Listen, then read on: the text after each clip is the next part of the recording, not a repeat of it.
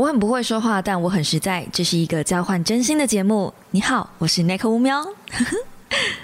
我 兄弟，Hello guys，欢迎来到乌喵的备忘录。今天是二零二一九月十三号，星期一，Surprise！这个星期有两支 Podcast，不要说你们，连我都很意外，因为这个星期杀出了一件在出版业界来说非常大的一个事件，我觉得我真的是。不出来说说金家喜北赛，金家喜北赛哈。然后，嗯，因为这牵扯到蛮多蛮多人的，所以呢，我先从今天要来讲的这个条子歌开始。嗯，主要是呃，宝瓶文化在二零二零年八月二十四号出版了一本叫做《你所说的都将成为呈堂证供》，是作者条子哥。那他其实，在出书的时候，这算是一本新书嘛？那并且在一本书在九月四号的时候开始，就是引发蛮多人的讨论的。但是这本书其实它描述了很多的呃职涯规划和个人的情感细节等等。嗯，或是有一些人物背景的。那我如果你不清楚宝瓶文化的话，简单来说，宝瓶文化有一个专门的系列，是专门在出这种职涯类型的类别，会找一些呃各行各业，找一些嗯退休或者是愿意跳出来写一些行内来行诶怎样代际这样子内行才知道的事情啊，或者是一些个人心得分享这样子，算是一个。我觉得是一个素人发书很棒的平台，所以宝瓶文化在做这件事情的时候，我一直算是嗯支持的立场。那大家最著名的知道，就是在这间文化公司出版社最著名的大家知道的素人呃作家斜杠作家，就是大师兄了嘛。我觉得应该多多少少有人会听过吧。如果你真的不知道大师兄是谁的话，我前几集的 podcast 还疯狂分享这个人，然后我也在我的 YouTube 频道有疯疯狂分享过大师兄，好吗？我是大师兄脑粉，所以呢，呃，宝瓶文化这一次出了这么大的一个包，哎，我还没有说是什么包，对不对？好，呃，如果你不知道的话，这个条子哥他基本上就是以一个退休警官的身份在写他自己的书。那结果后来被人家挖出来说，他其实从未曾在这一些警方单位任职。那甚至呢，更严重的还有可能是，啊，就他甚至伪造自己的一些就职经验啊。那他被抓到这件事情，是因为。嗯，他讲说他有去开谢长廷的单，啊，谢长谢长廷曾经就是你，就是暗喻一些你知道一些就是你知道的就没有发生过的事情，可是去惹到谢长廷，于是谢长廷就跳出来讲说，如果你能打提出证据的话，我下跪道歉。那这对他那个身份的人来讲，算是蛮大的一件事情啦，吼！呃，他那个身份的人，说真的也不是随便谁谁谁惹得起的，所以有一点点吹破牛皮吗？那如果他今天只是单纯的吹破牛皮就算了，哎，不过他确实是警方，就是他是退休警员，对。那你现在在网络上搜寻桃子啊条子哥呢？嗯，啊。其实他四天前，我我现在以我的时间点录影的当下时间点为准，他四天前已经被空军跟警方打脸说查无此人。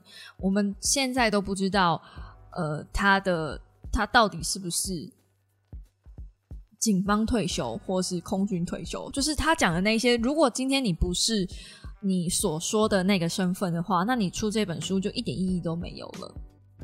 嗯。那这件事情其实也不是第一次发生这种出版社翻车，出版社因为作者伪造而翻车的事情。几年前其实有一本非常有名的书叫做《弯身回家》，它甚至还有拍成纪录片，而且这部纪录片那时候我记得好多人都叫我去看，可是我没有去看。呃，一来是我没有很喜欢看纪录片，二来是那个时候我本来想说有机会再去看就好了，结果没想到就在我等待的这段过程中呢，嗯。这个弯身被爆出说，它里面讲的一些东西都是假的，包含他的呃，就是嗯台对于台湾的历史，他是他是土生土长，作者本人是土生土长的高雄人，对，然后因为弯身回家这个东西，它原本创造出来的身份有点像是混血日本混血后裔。那更糟糕的是，这个人呃，所这个这个女生，她还冒用了一些知名的名画。去假造她自己，好像是呃一个绘图留学从日本留学回来的画家之类的，所以她其实有很多的一些身份上的伪造，导致她最后出来的这个弯身回家的这个书里面的内容也有很多的疑点跟盲点，大家不知道该不该信。嗯，我今天就不想要针对这个这个。弯身回家，或是条子哥这种事情也好，因为我觉得就就就是就是一堆人搞不清楚状况，这样 就是就是有人会搞不清楚状况。你在网络上假冒自己的名义，总有一天是会被坑的，好吗？你不要把大家当智障或是白痴，尤其是现在网络这么发达。Hey，you have been caught，好不好？我今天跟大可爱聊到这件事情的时候，他还说：“呃，你所说的一切都会成为呈堂证供。”嗯，这个。书名跟作者吻合呢，他说：“嗯，这个没有什么问题啊。他他在这本书里面唯一一个条件就是他有做到他书的标题的那个大标题，他做到了，这是他最诚实的一句。嗯，你所说的一切当会成为呈堂证供。当然，这是一句讽刺的话啦，我们都知道。但这样子类型的呃消息，其实对于出版业界来说是非常非常伤的，尤其是。”现在其实台湾已经没什么人在看书的状态，你还继续在出现这种新闻，留下一些负面印象，呃，我真的觉得很可怜。好，然后我会在 Podcast 的下面附上一篇贴文。我忘记我在哪里看到这篇贴文的，但是我是负责转贴，因为我觉得这篇贴文写的真的很好。这是一篇一个编辑跳出来写的，写的一些出版社的呃近况观察。好，那简单他要讲的，因为他同时也有讲到《万生回家》这本书，然后包含条子哥的一些大致上的状况。嗯，那为什么呃其中有讲到就是读者为什么会这么生气？因为嗯，读者已经愤怒到让宝瓶文化出来发声明稿，说大家愿意退书的话，他们是会愿意做全额的退费的。因为你们要知道，这个其实这件事情对于出版社来说非常伤害。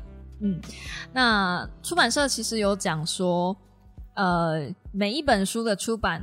合约都有条款，是作者必须担保所述为实。如果有侵害他人权益，必须负起法律责任。那如果书的本身触法呢？就是宝瓶文化将会循法律途径处理。所以他们有可能会去追溯这一笔所有的退费的费用，他们应该会去追溯，要求作者自行吸收啦。我在猜，不然这对出版社来说也是一笔不小的钱。对，然后呢？他们说，嗯，如果你曾经购买了这一本书，而且对这些事情很不满的话，他们对此感到抱歉。那他们也会将这一本书下架，并且无条件接受退书，然后也有把退书的方式贴出来。我觉得宝瓶文化在第一时间，呃，做出这种道歉的行为是，就是第一时间马上灭火，我觉得可以啦。就是，嗯，以公关处理来说，我觉得就是不温不火，OK，这种说处理方式很 OK，对。但是条子哥好像目前就是神隐嘛，都没有看到他出来讲什么。好，然后我我现在手上还看着十个小时前的新闻，大师兄也有跳出来骂说，呃，他是当初最相信的那个人，因为身为前辈，在这边是出版社，等于是有帮他提及，就是帮他背书这样。我们觉得我们可以从很多个层面来看，呃，首先是出版社的层，呃，读者的层面。今天你支持了一个作者，你为什么支持这个作者？你为什么支持这本书？一定是多多少少你想了解这个人，而且你相信他里面书里讲的每一个文字，你被他所感动。今天就有点像是你发现你的偶像，或是你发现这个信念，你支持你喜欢的东西，结果最后是幻灭的。对，那这样子的，当然对于作者、读者与作者之间的关系就是破灭嘛，没有办法。但是对于多数的读者、读者跟作者之间的关系，比较不会像是读者跟自媒体之间的关系。嗯，我就这么说好了。其实我觉得读作者跟歌手有点像。我很喜欢 Blackpink 的音乐，我很喜欢 Lisa，可是我除了买唱片支持他，我通常知道我的留言或是我的嗯文字的东西，他看不到，我没有办法直接第一线的接触他。但如果今天是自媒体，像我好了。呃，基本上小猫们是有很多很多的机会可以第一线接触我的。如果你加入我的 DC，或是你加入我的会员，或是你在我的 YouTube 频道下面留言，或是你到我的 IG 私讯我，告诉你那里面每一则讯息都是我自己亲自回复的，不用怀疑。因为我现在是个人作业，我没有任何的助理，或是小编，或是剪辑师是 part time 的，他有时候就是你知道，他有时候要忙工作，他也没办法帮我做，所以都是我。It's me, Mario。所以，嗯，读者跟作者之间的关系，跟粉丝跟自媒体之间的关系，其实会有一点亲密度上的不一样。那今天读者如果生气的话，他其实是没有地方可以发泄的，他顶多去灌爆作者的粉丝团。但是那个，我相信那个怒气是不够的，更何况是今天有付钱呢。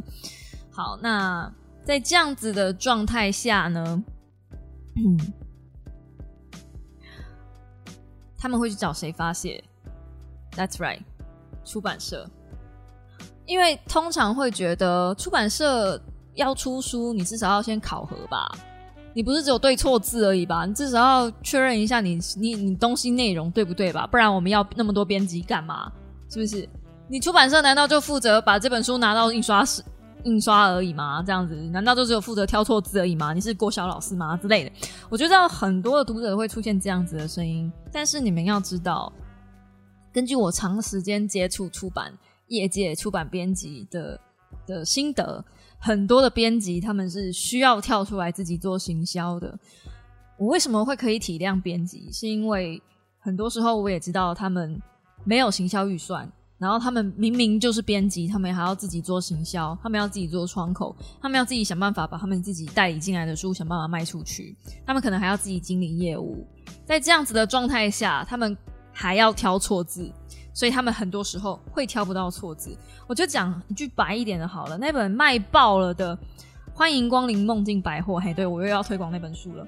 那本书我那时候 podcast 在朗诵念东西给大家听的时候，就是我 podcast 里面。对，就是我在那边的时候，我念到一半，我是不是有我我有一句我记得印象很深刻，我讲了说这句好像怪怪的，应该是怎样怎样怎样，然后我又继续再念下去。那后来我有去跟编辑确认说，呃，就请请跟我平常在联络的那个窗口去跟他们的编辑确认，说对那句话确实是编辑没有校稿到。在这么热卖的书，他们已经十刷了，他们还是没有空去校稿那本书，你就知道这多夸张。他们的忙碌程度，他们应该要负责的东西，没结果，没有时间去负责，因为所有的出版出版界的那个区块链，他们已经变成是没有办法精准分工了。有点像是小编的进阶版吗？我觉得这也是台湾的一个很奇怪的现象，就老板一直很喜欢用呃稍微多一点点的钱请到一个全人，这个全人意思是就是我今天要你能打、能坦、能补。不好意思，我用游戏术语了哈，就是你知道的，你今天可以站前锋，你可以站中位，你可以上路，你可以下路，你可以中路，你可以从天上打到地上，再打去海里，再最好再打到核心里，最好宇宙你也能一手全包啊！那你你这么能干没有问题，别人都是一个月三万多，我给你一个月四万五，好像四万五很多一样。好，那大概就是这样子的情况。那我只能说，为什么出版业界会后来变成一个很可怕的恶性循环？主要原因就是因为读者对于呃读者对于书这个东西的信任度已经越来越低了，然后再加上读者能直接在书里吸收到的资讯，其实网络上很多时候 Google 就有了。那书本这个东西，既然它传递的不是第一手的最急迫的知识能量的时候，它到底剩下来的价值是什么？我觉得很多出版社都一直忽略了这一点，反而现在有很多出版社会一直一直不断的找一些有流量的人来出书，因为他们只想到转换率，你能怪他们吗？然后，嗯，就是通常现，嗯，就是这个是我直接就引用编辑这位编辑说的话好了。这是恶性循环，在一个对专业领域有足够专业的人，根本不需要待在出版社，因为爆肝领的领低薪，所以其实说不定他们也没有四万五。天啊！如果要一个全能还全人什么都能做，然后还连四万五都没有的话，我自己是不能接受的啦。哈，好，那他说这个编辑就是要略懂略懂的通才啊，触及。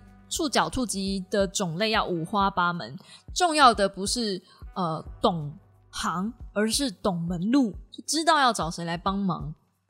因为呃出版社没有预算，所以编辑跟出版社要自己把关。那因为没有预算，所以你要盖瓜承担所有的风险。也就是说，呃，就是出版社在长时间喝西北风的状态下，他精简人力，然后。专业度下滑，所以文稿翻译的品质都在编辑身上。有的时候是编辑一个人编，一个人叫，一个人事实考核，看漏了就是看漏了，不知道的事情就是不知道。那编辑唯一能做的呢，就是不宜由他，对不对？就完全相信。嗯，很多人在做编务的这个经验，时常会说，就是做到问心无愧就好。但你说可能做到百分百完美吗？我想没有人敢这么打包票。这是完全出自于这一篇文章，就是编辑的是说来话长的这篇文章的部分内容。出版业界现在目前已经恶劣到这个样子的状况了。老话再一句，为什么今天出版社会变成这个样子？很多人对于书的不信任是来自于老师书籍如果都出这种包的话，嗯，大家事实上确实也没有看书的必要。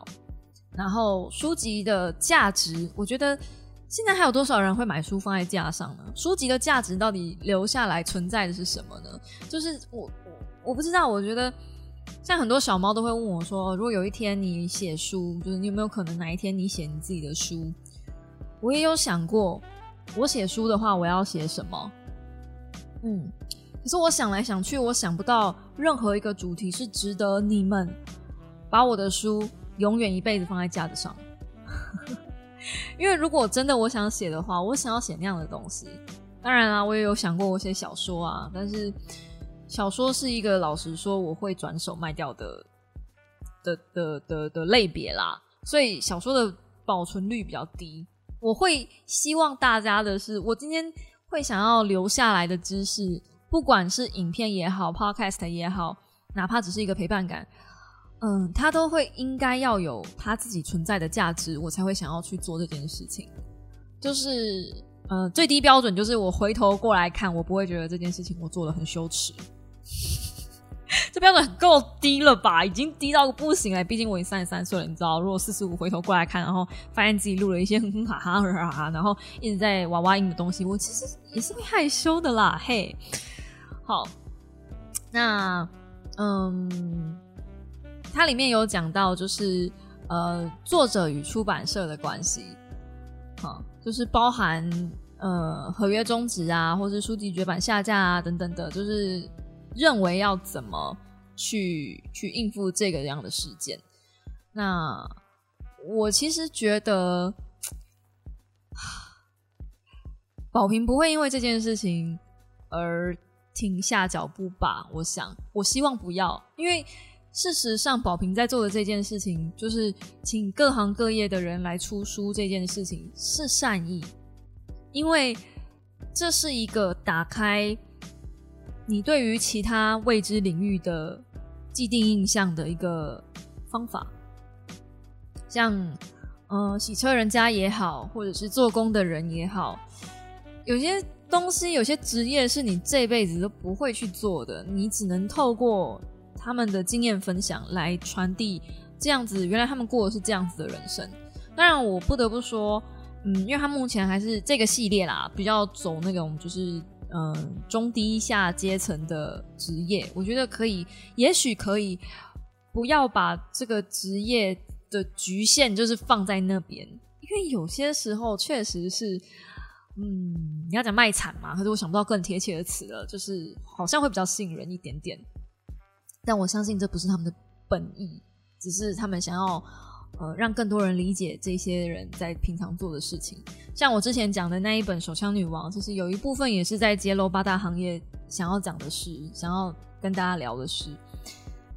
呃，那至于就是书籍这件事情有没有可能是假的呢？我很遗憾的要告诉大家，对，书有可能是假的。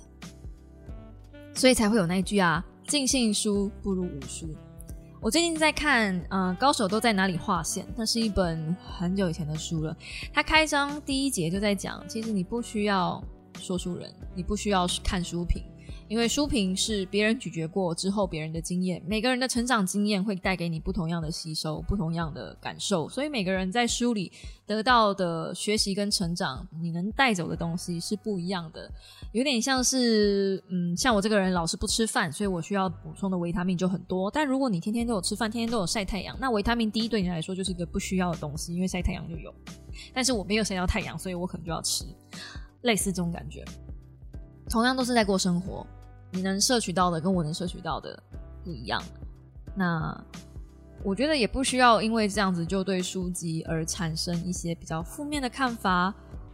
哈，我倒是觉得，因为有这样子的事件发生，所以将来我在替书籍背书的时候，我会更小心谨慎。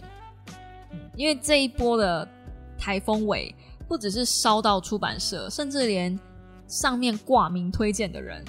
都有多多少少受到一点点影响，就包含大师兄或是黄大米这样子，甚至他们还有他还有上黄大明的 podcast 的去访谈等等，所以这个东西是我们人本善嘛。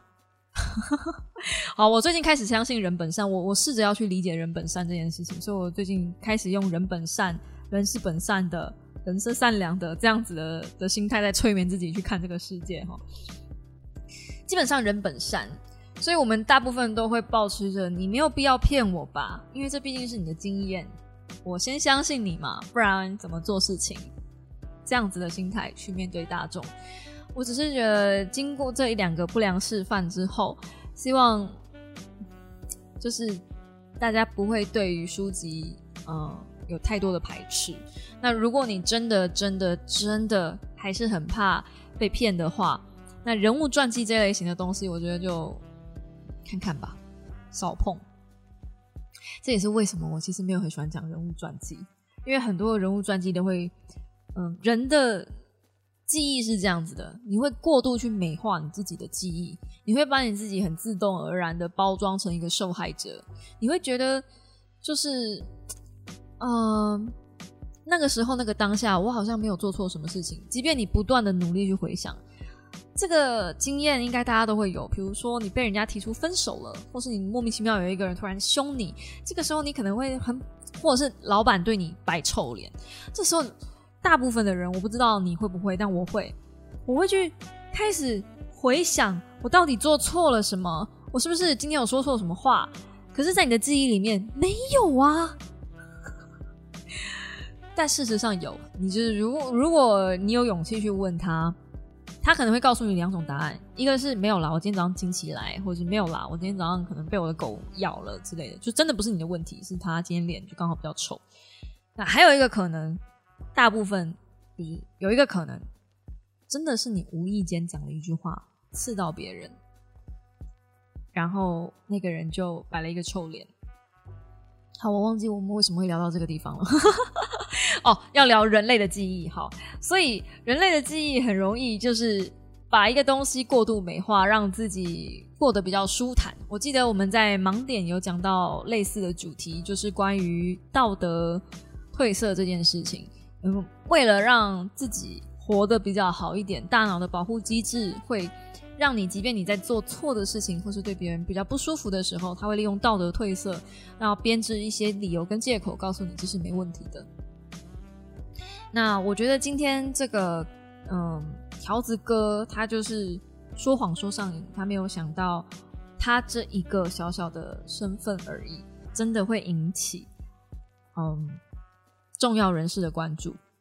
我讲一句难听一点的，今天如果他没有去惹上谢长廷，到现在应该还没有人知道他其实没有在那些他说的单位服役过。就是空军跟警方接连跳出来打脸他，真的是，嗯，很尴尬。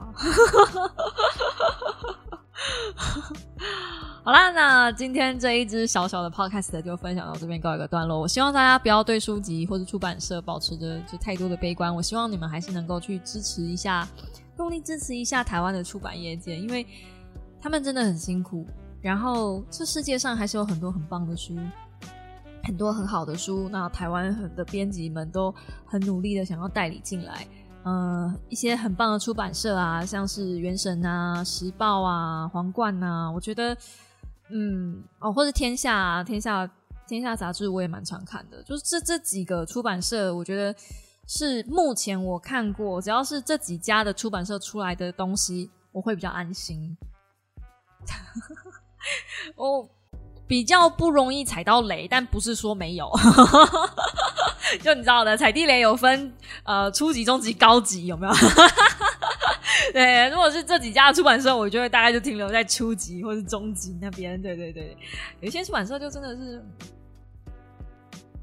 哎，不好说，不好说，不好说。编辑辛苦了，编辑辛苦了。对对对，嗯啊，我我我是就是希希望希望就是我我也明白，编辑其实是很想要。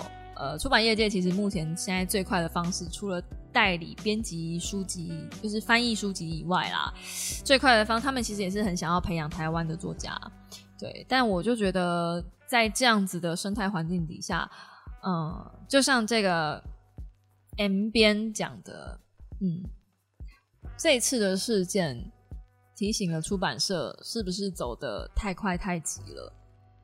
嗯。